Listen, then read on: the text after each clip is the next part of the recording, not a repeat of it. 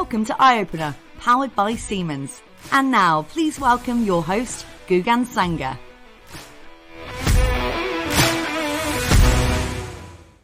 I'm delighted to welcome Nathaniel Ford from Senseye to this episode where we are going to be discussing the biggest misconceptions around predictive maintenance. So, big welcome to um, Nathaniel. Hello. If you could start off by introducing yourself to our audience, that would be great. Hello, nice to meet you. Um, I'm Nathaniel Ford. I'm sales director in the UK for Senseye and now part of Siemens. I've been with the company for four years. Actually, I say that it's four years this week, so exactly four years.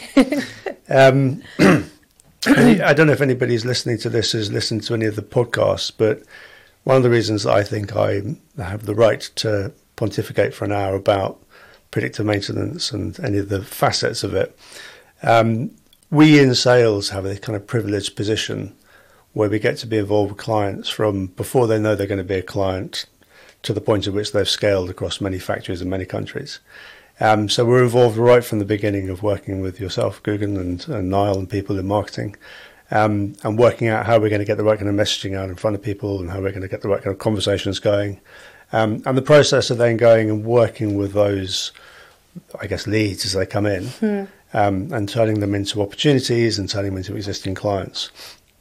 And as a result, um, we're exposed to all the good stuff and all the bad stuff and all the wins and the losses. Um, and we're exposed to all of the topic for today, the misperceptions about predictive maintenance, what it can be, what it might be, what it should be, what it definitely isn't. Um, and in part, a very large part of my job and people in sales is to help to understand what the misunderstandings are um, and to find the best way of communicating what the actual truth as we perceive it to be is. Um, because without doing that, you can end up in a real hot mess with clients because they can have all sorts of perceptions. So that's me. I'm Nathaniel, um, and I'm very glad to join you today to talk about some of those aspects. Perfect. Well, thank you so much for joining me. It's great to have you on the show. And I guess let's get straight into it and this whole topic um, about, you know, the biggest misconceptions Yeah. around predictive maintenance. Okay. Should I give you an overview of what I think they are before we dive into them? Of course, yeah, that would be great. Okay. Well, um, pretty much every part of what we do, um, I think any any sales process or any product or any any company looking at new topics, well, there will be misconceptions, misperceptions that they have um, that need to find ways of, of alleviating and ruling out. But I think this is a really kind of special industry for for this kind of stuff, and it falls into categories around what the product is, what it should do, how you use it, and and how you trial it. Right. So that's pretty, pretty much everything. and I think before we get into that, I think a lot of the issues around misunderstandings related to predictive maintenance come from the fact that whether we like it or not, we're still quite early in the days of AI. I'm going to say the full name, artificial intelligence. Um, one of the reasons that I wanted to come and work for Senseye specifically was that I worked for five years um, for an information security organisation, for a membership organisation, and we used to run a lot of events and um, host webinars and all sorts of things, and people would come and talk um, all sorts of terrible topics and terrible frightening things that were going to happen with AI Yeah. Completely unsubstantiated with any facts. It was all sort of future gazing, um, but never really offering any any interesting solutions for the market. And what I really liked about Senseye was the fact that it had a solution that was grounded, that was solving a business problem um, with a tool. And it, actually, if you think about it, you don't need to talk about AI or machine learning when you're describing what Senseye does. It might be helpful sometimes, but realistically, we're solving a business issue. The reason I'm mentioning that is because I think that the public perception or the individual perceptions of what artificial intelligence is and what it promises and what machine learning sounds so grandiose, doesn't it? what those things are going to help them achieve. Yeah. Um, coupled with things like predictive maintenance, you know, prediction is so exciting, isn't it? I think it totally misleads people. Um, and I've, you know, I've been in sales for over 30 years, and I've never before sold a product where, when you turn up to a meeting with a room full of people, you're not competing against the usual suspects, which are lack of budget, lethargy, and a bunch of other providers. you're competing against this fantasy that they have in their head of what could be achieved. Because after all, this is artificial intelligence, it's AI, it's the it's the thing that's going to take all our jobs and revolution, revolutionize the universe. Yeah. And candidly, it's not right. I can't speak for ChatGPT and some of the crazy stuff that's happening at the moment, but in the world of predictive maintenance, the fact that it's you know, is it artificial? Is it intelligence? Arguably, no. Is it predictive maintenance? It's really more about good maintenance. So we need to strip back and we need to get rid of this kind of um, excitement of thinking about what this stuff could be and yeah. let people understand what it really is now, not in the factory of the future. Yeah. Not not kind of based on next gen AI, but what is it now and what can be achieved. Um, and a lot of so as I say, I think a lot of the misunderstandings stem from those initial uh, kind of over expectations. Yeah. and so they, they stem into, into three main areas. First of all, the idea that you might have this wholesale cultural change, that a company like Senseye will come in and redesign their universe. Um, totally, you know, so they'll go from having one group of maintenance engineers to having sort of these space age people who fly in on hovercrafts and affect change guided by whatever. it's not, that's not what's going to happen right? There's going to be we can talk we can talk more in depth about this, but yeah. so that's what that's the, the issue around cultural change. Um, the other is that this technology is about this incredibly specific prediction of future events. Yeah. Um, which sounds marvelous, doesn't it? You know, if you're logging into your computer and discovering that something is going to break at a very specific time in a very specific manner. Um, but that's really, I can't remember the name of the guy, was it Marty from Back to the Future? That's really the preserve of, of that stuff. You don't need to know. Yeah. You don't need to know that stuff. So we can we should talk about that as well. Um, so cultural change, this idea that it's this thing about accurate prediction when it should be be about maintenance, we can talk about. Um, and just looking at my notes just to make sure I don't forget the other important things.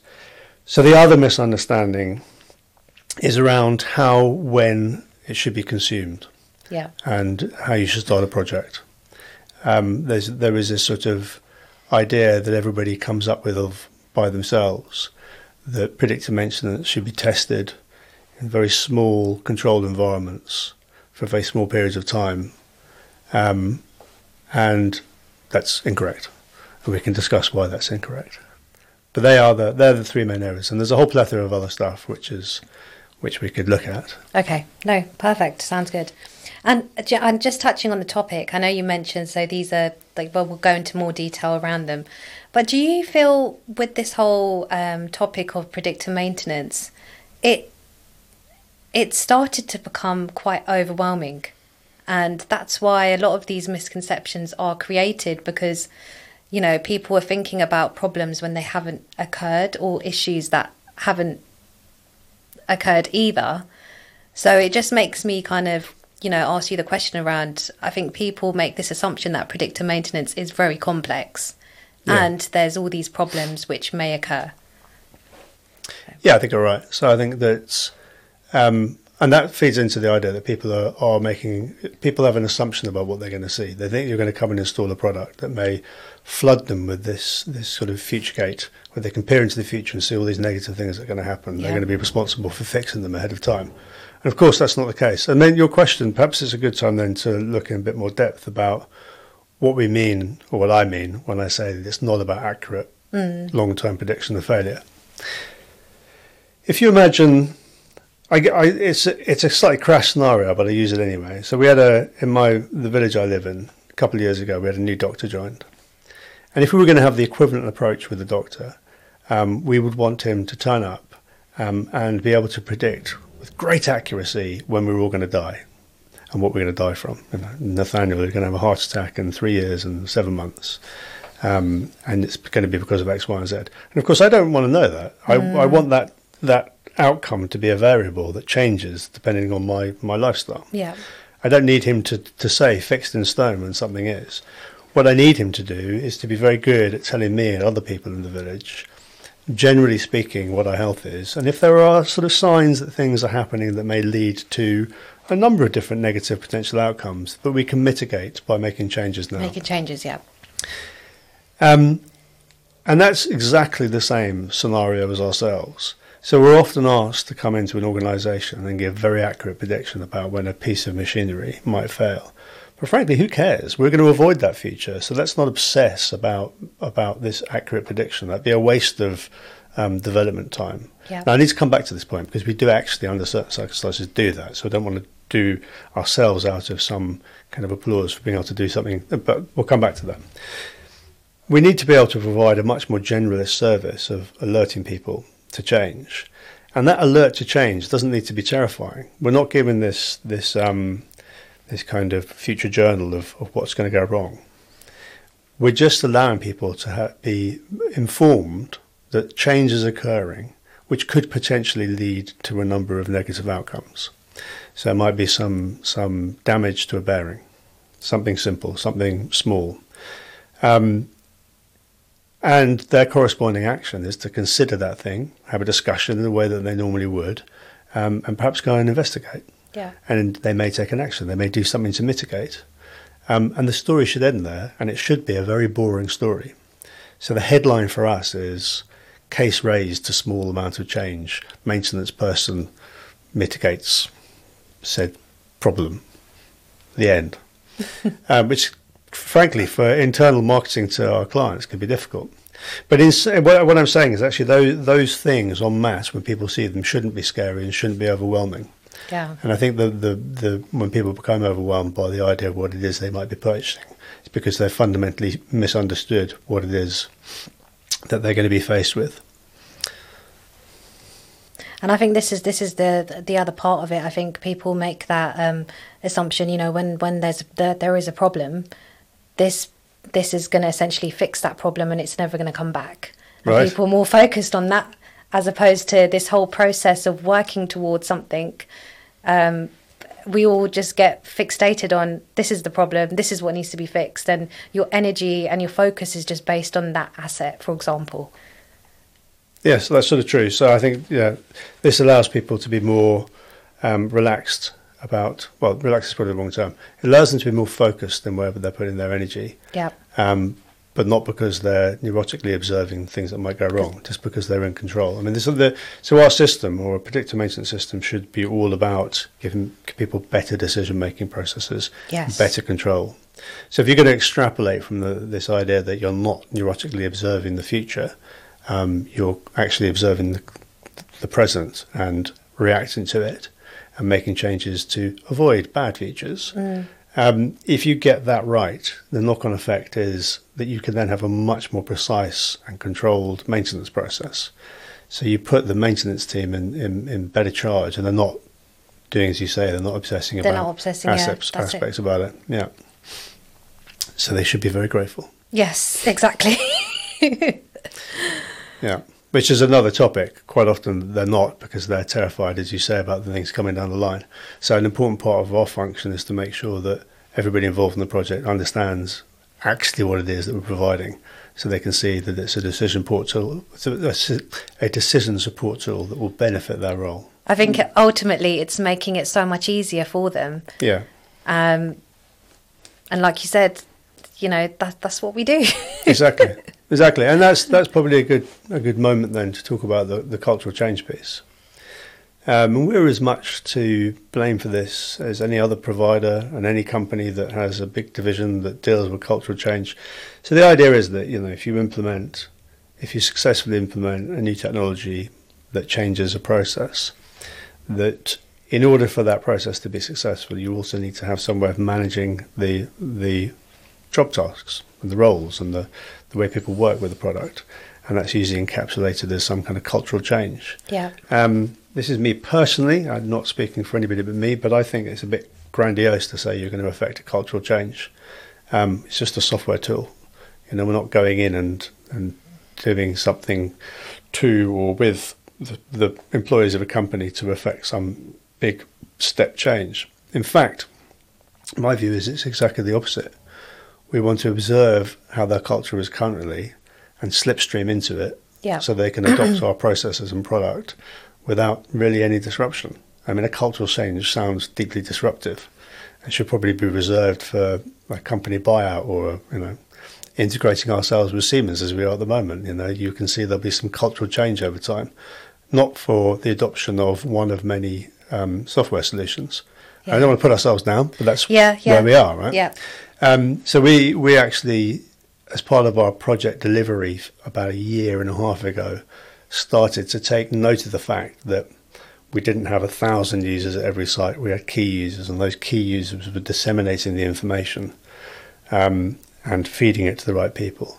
And we've tried to emulate that through the through the way that we're now producing what we do. So the question that me and other people in the sales process and pre-sales will ask a company is, you know, how do you work currently? What's your daily maintenance process? Do you have stand-ups? Yeah. How do you how do you make decisions about what to do? What is your um, maintenance methodology? Um, and the answer that we will invariably give to their description is, well, this is, you know, bring us in and we can we can appear here or we can appear there, or you can take the cases that are raised and have them appear in teams if that's where you do most of your work, or we can integrate with an existing CMMS that might have built, whatever it is. Yeah. We want to make sure that that the sense-ness of it becomes less important, the implementation becomes unimportant. It's just the cases that arise that are important and that they appear at the right time so people can incorporate them into conversations about asset health and make decisions about activities yeah. and then and then affect outcomes. Um, so yeah, our our best route to success with a client is to try not to disturb their culture at all but to try and add value over time by assimilating with it. I think I completely agree with your point because there is all this talk about cultural change. There is all this talk about, you know, when you're, um, uh, say, for example, companies implementing a software or um, a tool which is going to assist with a problem that they have.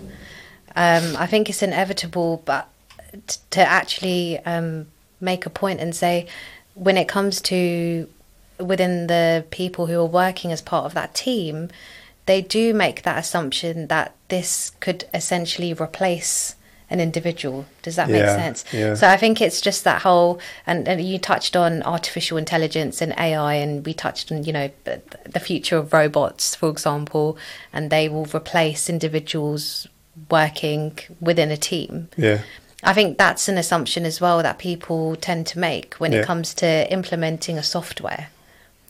But yeah, and I think especially in, in industries like manufacturing where there's been waves of reduction in human footprint and because of the introduction of new technology.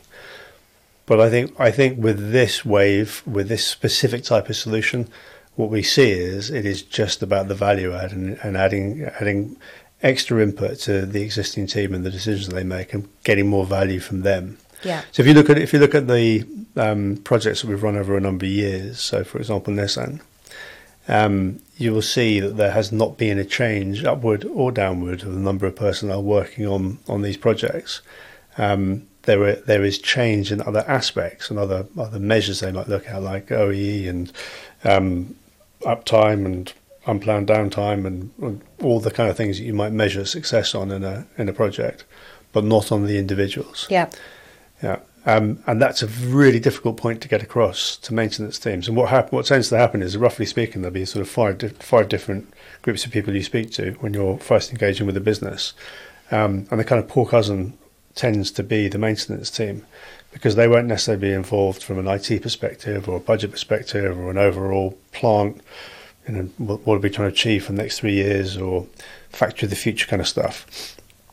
But they're definitely the users. So sometimes they get pulled into these projects at a stage where they're not privy to the discussions where yeah. that kind of stuff's revealed. so you're right; all all they'll see is change, cultural yeah, change. that's it. This, this yeah. is this is this is what I'm saying. It is that it is one of the biggest assumptions to make. To find out more, search Senseye Predictive Maintenance